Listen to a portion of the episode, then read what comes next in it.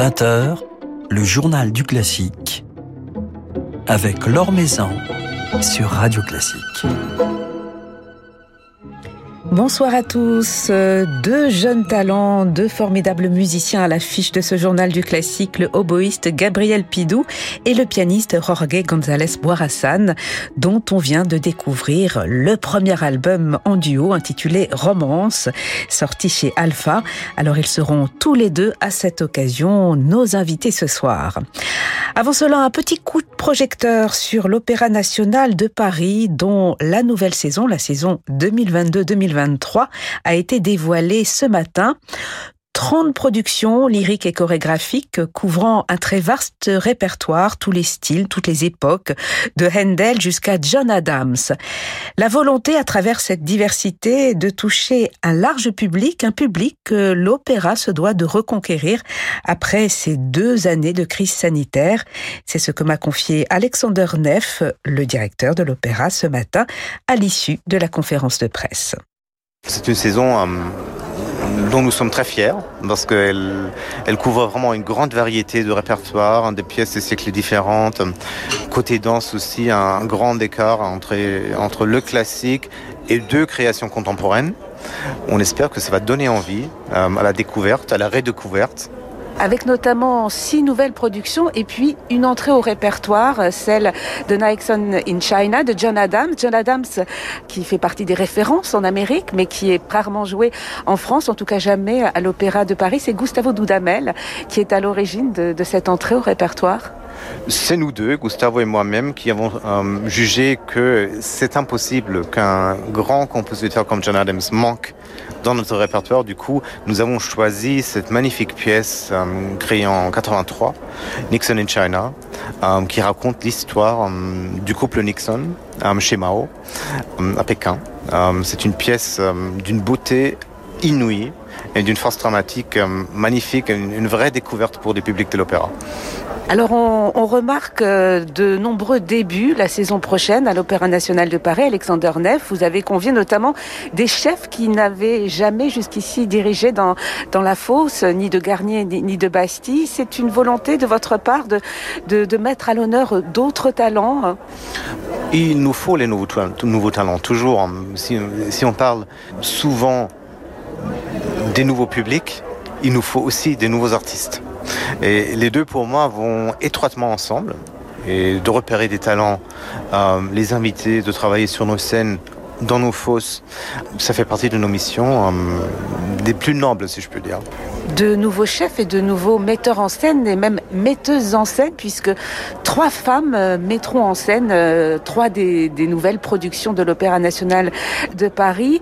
Cela suit un mouvement, une envie, un besoin de, de mettre à l'honneur davantage de femmes Ça suit certainement une envie de mettre en avant le travail des grands artistes qui sont euh, des metteurs en scène et chefs d'orchestre que nous avons invités la saison prochaine et de faire découvrir euh, leur, leurs approches euh, de très grandes œuvres comme Salomé, comme Peter Grimes, mais aussi Nixon in China à notre public. Alors Gustavo Dudamel sera de plus en plus impliqué au sein de, cette maison euh, avec euh, non seulement des productions lyriques mais aussi un ballet, mais aussi des concerts, une, tournée, un engagement renforcé de, votre directeur musical? C'est surtout un engagement avec toutes les formations euh, artistiques de la maison, bien évidemment les chœurs, l'orchestre, mais aussi le ballet et les artistes de l'académie et entre les trois opéras, euh, Tosca, Tristan, Nixon and China, le ballet dans le project, les concerts symphoniques à la Philharmonie et en tournée, en plus un concert de musique de chambre avec les cuivres et les percussions de l'orchestre et euh, une carte blanche pour lui avec les artistes de l'académie. Et alors ce public que vous devez reconquérir, Alexander Neff, quelles sont les actions que vous allez mener pour toucher un autre public?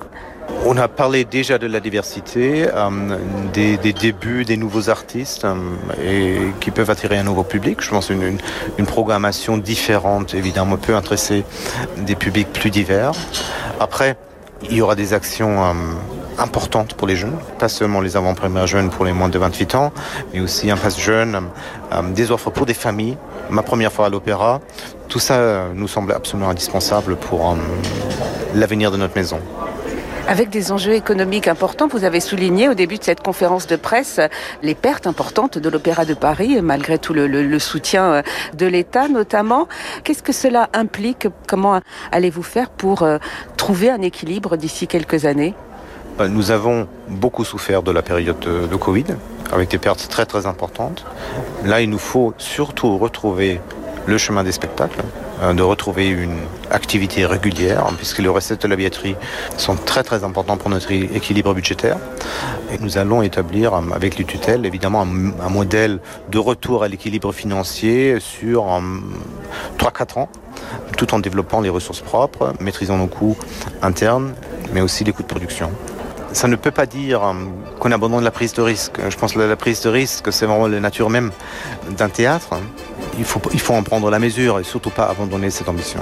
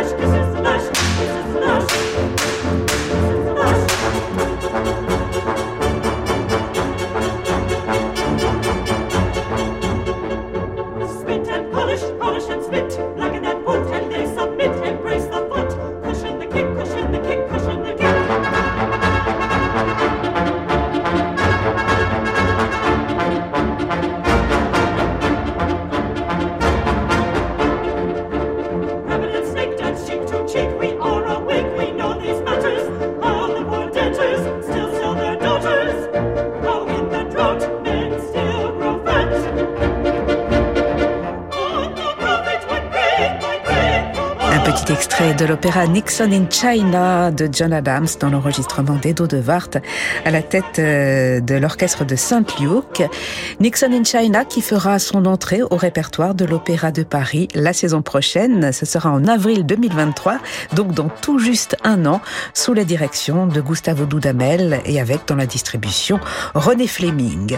René Fleming, l'une des très grandes voix invitées la saison prochaine à Paris, tout comme René Pape, Julie Fuchs, Michael Spires, Ludovic Tézier, Elsa Tracy, Léa Desandré ou encore Benjamin Bernheim. Vous trouverez tous les détails de la programmation de cette nouvelle saison sur le site de l'Opéra de Paris.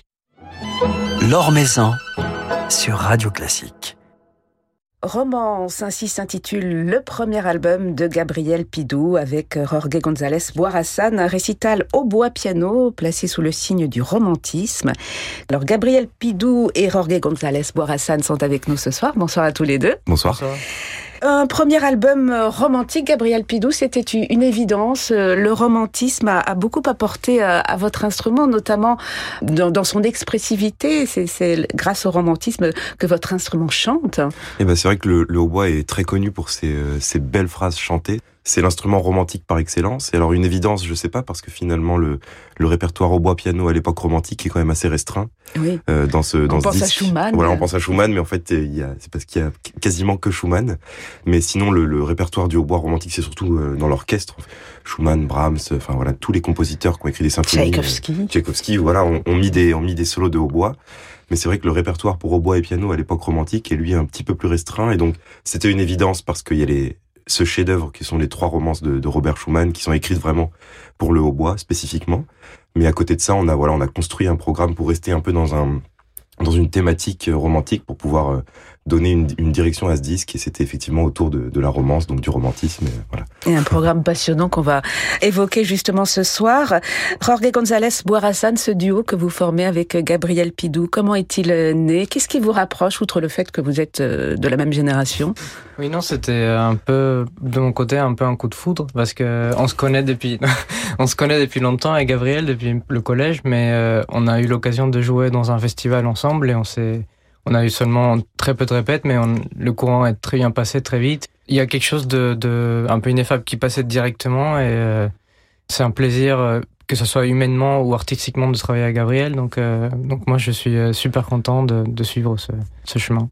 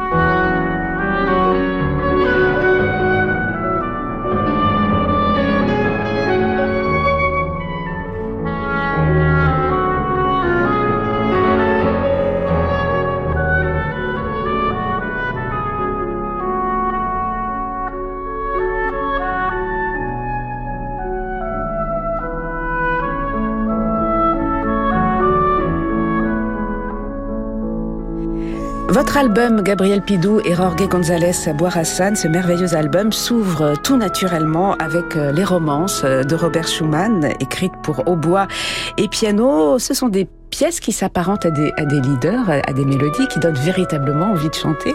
Euh, oui, c'est vrai que ça donne très très envie de chanter et en plus euh, ces, ces romances-là, alors on dit qu'elles peuvent être jouées pour, au violon ou, ou, à la clarinette, mais en fait il y a une lettre qu'on a retrouvée de Schumann où il précise que s'il avait voulu que ce soit joué aussi au violon et, à la clarinette, il l'aurait marqué. Et donc dans cette lettre, il interdit en quelque sorte à Simrock, l'éditeur de, l'époque, de, marquer sur la couverture pour en vendre plus euh, que ça peut aussi être joué au violon et à la clarinette. Donc il les pensait vraiment euh, pour le hautbois. Et ces pièces-là, c'est euh, l'essence même du, romantisme parce qu'il les a écrites. Ce n'est pas une commande, mais c'est vraiment des pièces qu'il a voulu offrir en cadeau à Clara pour Noël, dit-on. Et donc c'est vraiment euh, trois pièces qui lui sortent droit du cœur. Moi c'est quelque chose que j'aime bien dire parce que c'est important de se rendre compte qu'il y a beaucoup de commandes à l'époque, mais pas ces pièces-là. Et en plus, il y a plein de petits euh, clins d'œil qu'il fait à Clara. Euh, voilà, j'ai lu beaucoup de choses, beaucoup de, de, de, petits motifs qui lui sont dédiés, en fait, des, des quintes et tout ça, où, où le, le, la revient souvent, la tonalité en la mineur, la majeure, la mineure. Apparemment, c'est aussi des, des clins d'œil à Clara, tout ça. Donc, c'est vraiment une, une œuvre pleine d'amour. Et euh, voilà, ça se joue au bois parce que c'est ça s'étire. Effectivement, c'est quasiment du chant. Le piano chante également Rory González Boirassan. Accompagner un, un, instrument avant vous qui avez l'habitude de jouer avec des cordes, puisque vous êtes euh, notamment membre du trio Zelia. Est-ce que c'est différent? Est-ce que cela vous invite à, à respirer d'une autre façon? Est-ce que vous êtes porté par le souffle du hautbois? Oui, je dirais que de jouer avec un, un oboïste, on doit s'adapter au, souffle, justement, aux respirations. On voit la musique d'une autre façon aussi. Par exemple, dans les romances de Clara, qui sont écrites pour violon, on ne les jouait pas du tout de la même façon au violon et au, et bois. Et moi, je trouve que c'est un exercice intéressant de voir euh, seulement cette musique avec un autre prisme, finalement. Il y a une autre sorte de lumière qui en découle. Donc c'est vraiment intéressant pour moi aussi. Oui, puisqu'il y a donc quand même une transcription dans, dans cet album, Gabriel Pidou, ces romances de Clara Schumann que vous jouez au, au bois, et puis il y a d'autres œuvres originales, de véritables découvertes, notamment ces pièces du compositeur Léopold Wallner, compositeur belge, qui est né à Kiev en, en 1857. C'est un compositeur connu des, des Eh bien non, non, non, pas du tout. Non, non, Léopold Wallner, effectivement, il est né à Kiev, son père est autrichien, sa mère est ukrainienne, et lui, il a vécu en Belgique. Il a écrit beaucoup, apparemment, répertoire de musique de chambre pour l'alto. Il a aussi écrit des pièces pour le, corps anglais, des pièces pour le hautbois. Euh, moi, c'est des pièces que j'ai découvertes euh, en préparant un concours international. Elles avaient été éditées en fait, et euh, il les avait mises au programme de, de ce concours-là en cherchant des enregistrements, je me suis rendu compte qu'elles n'avaient jamais été enregistrées. Ce qui paraît incroyable, Ce qui parce paraît que incroyable, ces pièces voilà. sont sublimes. Exactement. Et comme euh, voilà, moi j'imagine maintenant que quand on quand on veut travailler une pièce, on recherche d'abord si elle est éditée pour avoir la partition, et ensuite on aime l'écouter pour euh, savoir si on se lance dans l'apprentissage. Et je pense que maintenant qu'elle a le combo euh, édition et en plus gravure, elle est gravée en CD. Enfin, elle peut être euh, de plus en plus jouée par les, les Oh, jeunes mais, oboïstes. mais- et mais voilà. grâce à vous, elle va rentrer euh, au répertoire euh, avec une partie pianistique très dense, hein, d'ailleurs, Ouais. euh, Jorge. hein. Intéressant tout. Et il y a vraiment des, des passages pianistiques euh, solistes, euh, pas seulement pour reposer l'oboïste, mais aussi pour faire un peu monter la, la tension dramatique. Et tout ça, c'est très mais intéressant. Elle est aussi belle sur le plan pi- pianistique, Ouais. la musique Ouais, ouais. euh, de Wagner qu'on découvre grâce à vous.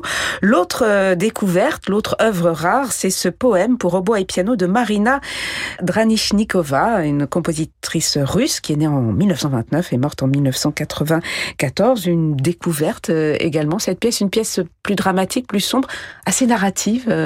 Très, narrative. Alors, porte le, le, le, le nom de poème, je pense que c'est parce qu'il y a énormément de rimes euh, harmoniques et de rimes, de rimes rythmiques. Euh, c'est incroyable, c'est l'histoire de cette pièce. Moi, moi j'ai découvert grâce à mon professeur David Walter. C'est lui qui l'a fait éditer, qui l'a un peu remise. euh, Maintenant, chez les oboïstes, elle est, elle est quasiment très connue, cette pièce. Mais c'est euh, c'est incroyable. Quand on fait des recherches sur Marina Dranishnikova, tout ce qu'on trouve, c'est que c'est la femme de Monsieur Dranishnikov. Et tout ce qu'on trouve aussi, c'est qu'elle a écrit qu'une seule pièce, et ce serait ce poème qui est une merveille de composition. C'est d'une complexité d'écriture Mhm. Pour un rendu tellement simple. Moi, j'y crois pas. C'est pas, c'est pas la seule pièce qu'elle a écrite. Ouais. Il y en a, il y en a d'autres. Moi, c'est une pièce que j'adore jouer, qui est très très agréable. Il y a des, il y a des thèmes magnifiques et à chaque fois, on, on prend beaucoup de plaisir à la, à la donner en concert. ouais. Et un langage euh, très romantique, encore pourtant une œuvre du XXe siècle. Oui, c'est vrai que c'est- très étonnant qu'elle ait écrit que ça. Moi non plus, j'ai de l'espoir qu'on en retrouve d'autres, mais, euh, mais euh, c'est c'est une très belle pièce. Oui, je suis très heureux de l'avoir découvert aussi.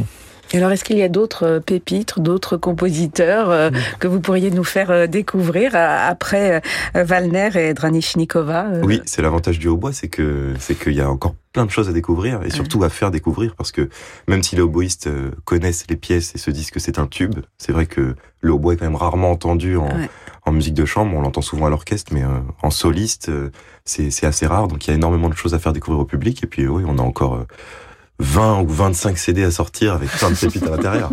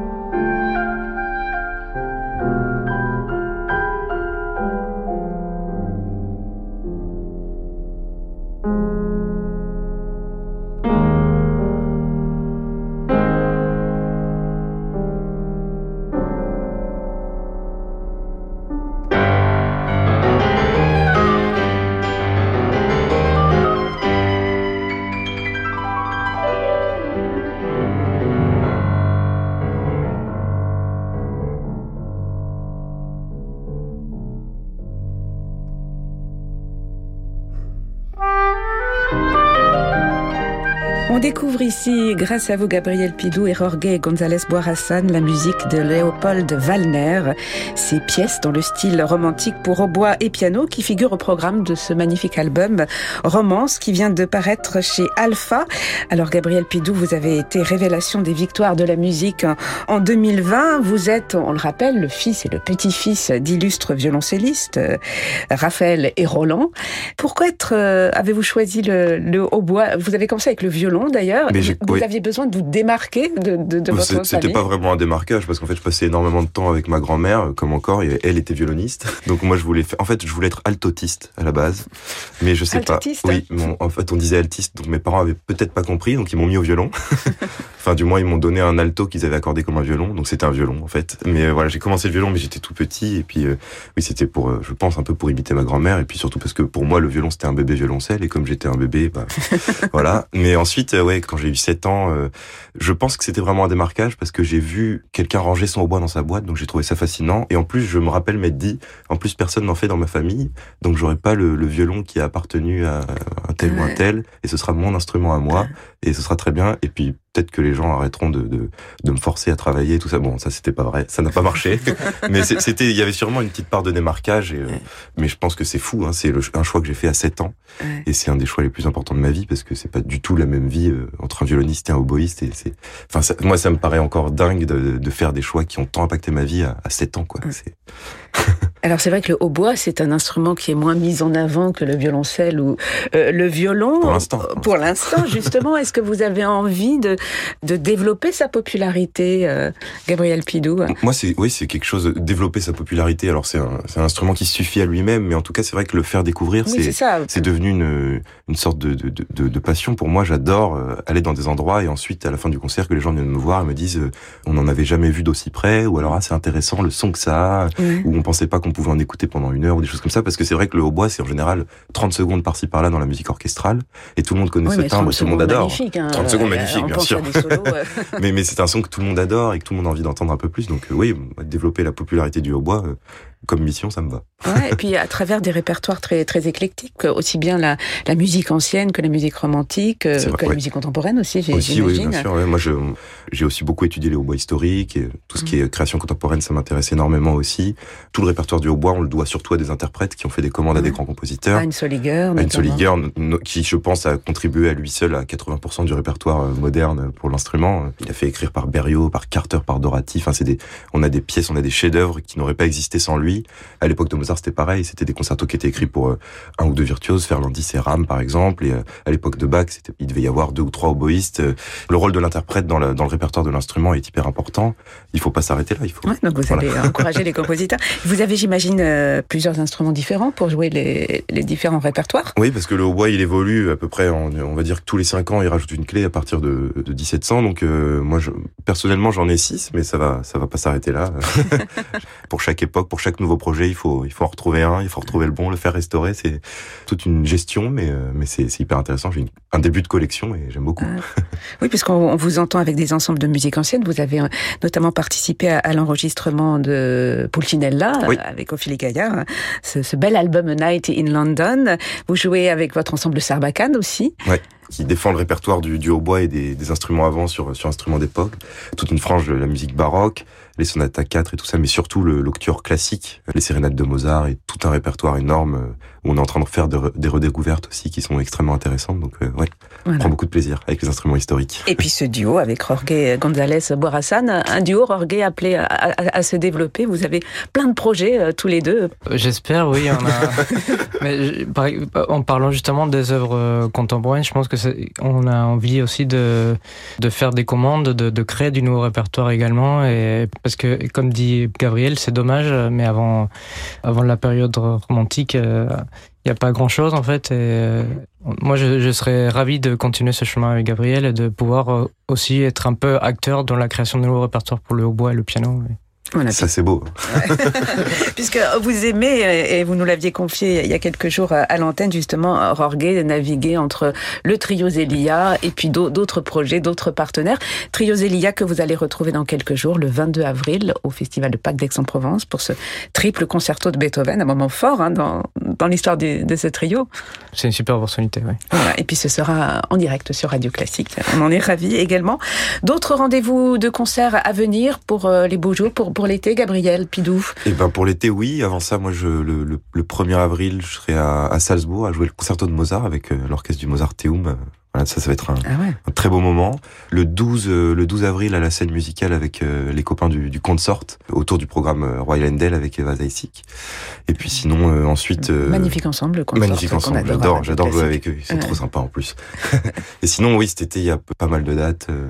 Festival de Noyères, à la Festival sous chante Mozart et plein de dates et j'ai hâte d'être cet été avec le soleil. Et Rorgue, je vous vois vérifier votre agenda. Quelques dates avec les, les Elia. Où sont les Elia après Aix? Euh, oui, on sera au Pianissime. Alors en solo aussi au, au festival de piano, un nouveau festival qui s'appelle les Nocturnes de piano de Cagnes. Avec Gabriel, on sera à Meursault aussi, me semble, choses comme ça. Et euh, voilà. On, on suivra cela. Ouais. Merci beaucoup Gabriel Pidou et Jorge González Boirassan d'être passés nous voir. Merci beaucoup. À l'occasion de la sortie de ce magnifique album chez Alpha qui s'intitule Romance. Merci à tous les deux. Merci. Merci.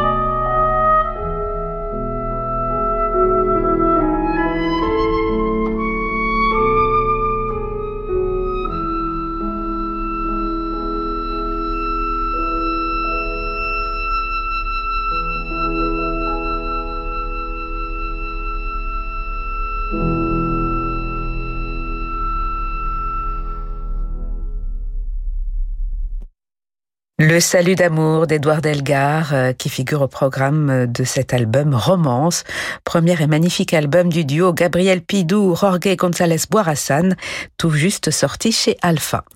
Voilà, c'est la fin de ce journal du classique. Merci à Bertrand Dorini pour sa réalisation. Demain, nous accueillerons un autre jeune et formidable duo, celui que forment la soprano Marie-Laure Garnier et la pianiste Célia Oneto Ben Saïd. Mais tout de suite, votre soirée se prolonge en musique sur Radio Classique avec Francis Drezel.